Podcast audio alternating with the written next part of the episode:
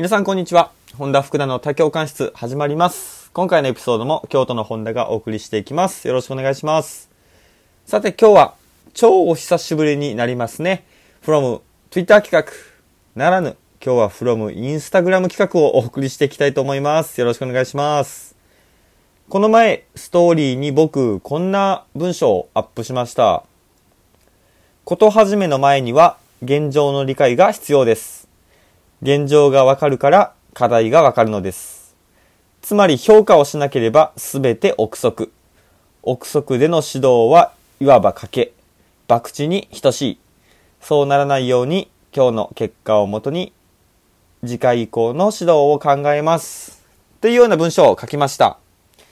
さて今日はね、え今のストーリーの内容からね、お話ししていきたいんですけれども、ま、要はその、先日ね、僕、今、フィジカルトレーニングを担当している指導チームの練習の一環で、コントロールテストを実施してきました。いわゆる今現状、その選手たちがどのくらい能力があるのか、これくらいパワーが出せる、これくらいスピードが出せる、これくらいのアジティがあるみたいなことをチェックするテストです。でね、僕はこう、要所要所で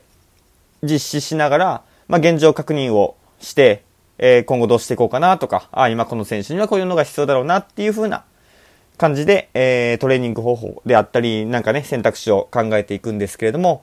この最初のステップ、評価っていうものをしないまま、どんどんどんどん進んでいってしまってる人も多いんじゃないのかなと思って、今日はね、この評価をしようっていうテーマでお話をしてみます。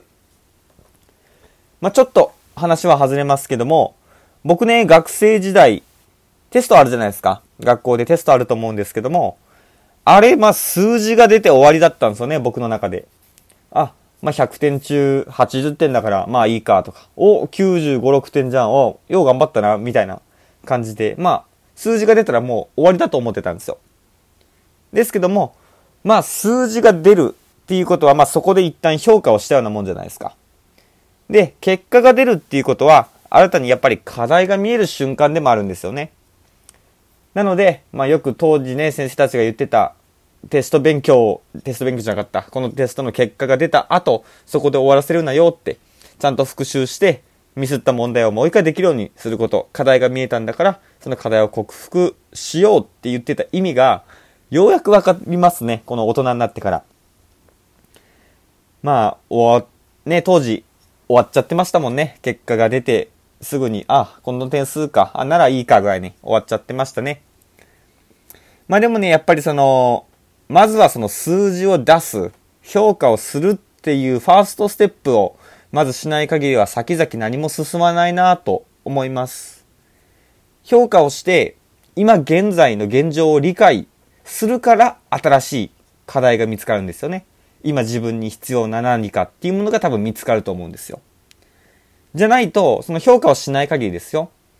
その点数を出さない限り、自分に何が足りないのかとか、あ、どこが理解できてない、どこが弱いとか、そういうのが、すべて憶測になっちゃうんですよね。全部予測になっちゃうんですよ。なので、その予測のまま、まあこれをしたらこうなるだろうとか、まあ今の自分にはこれが必要なのかなっていう憶測のまんまでやっていくと、もしかしたら無駄な努力、無駄な時間を過ごすことになるかもしれないんですよね。まずは評価をしてほしいなっていうふうに思います。これはまあスポーツ現場でもそうですし、日常生活でも何でも一緒かなっていうふうに思います。まあ、僕はね、えートレーナーであり S&C コーチとして活動しているフィットネス業界の人間ですので、まあ、こういう具体例を出すと分かりやすいのかなと思うんですけども、まあ、例えばですよ、ダイエットをしたいのなら、今の自分は何を食べてるだろう、そしてどんな運動してるだろう、またはあまり運動してないだろうとか、どんな、どんくらい寝てるだろうとかね、そういうライフスタイルの評価っていうものはやっぱり必要になるよなというふうに思ってます。まあ、そこをちゃんとやらないからですよ。そこをうまく理解しないから、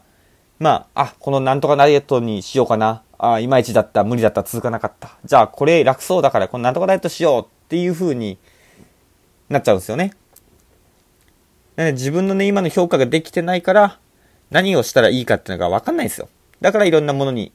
ね、え手を出しちゃう。でも続かない。あ、無理だった。っていう風になっちゃうかもしれないので、まずは明確なね、問題を見るために、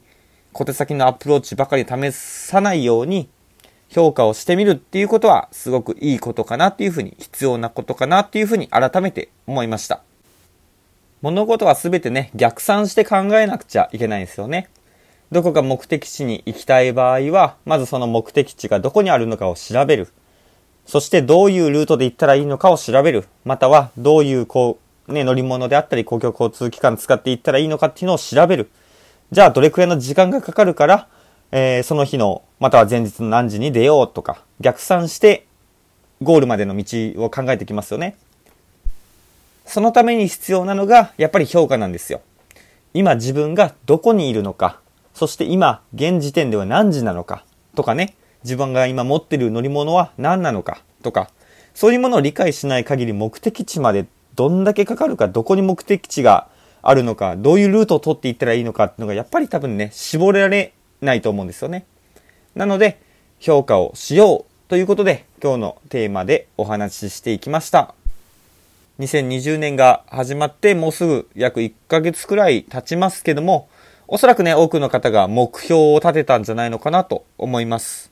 それと同時に、一旦今現在の自分を評価してみませんか皆さん。自分の目標に対して今の自分はどうなんだろう。まあどういう風にこの後やっていったらいいのかなっていうのを理解するためにも少し足を止めて今現在の自分を評価してみてください。そしたらね、何か今まで見えていなかったものが見えるかもしれませんし、新たに、お、もっとこうしたらいいじゃんっていうものが見つかるかもしれません。ということで今日は評価をしようということでお話ししました。今回のエピソードが何かね、参考になれば嬉しいですし、いいなと思ったら、like、SNS でのシェアなどしていただけるととても嬉しいです。またね、えー、ゲストスピーカーも2020年入りましたので、ぼちぼち募集していきたいと思います。えー、ゲストスピーカーとして本田とお話ししてみたいよっていう人はぜひ、DM なり SNS のね、えー、経由して連絡していただければなと思います。では、今日は少し長くなってしまいましたけども、また次回のエピソードでお会いしましょう。ありがとうございました。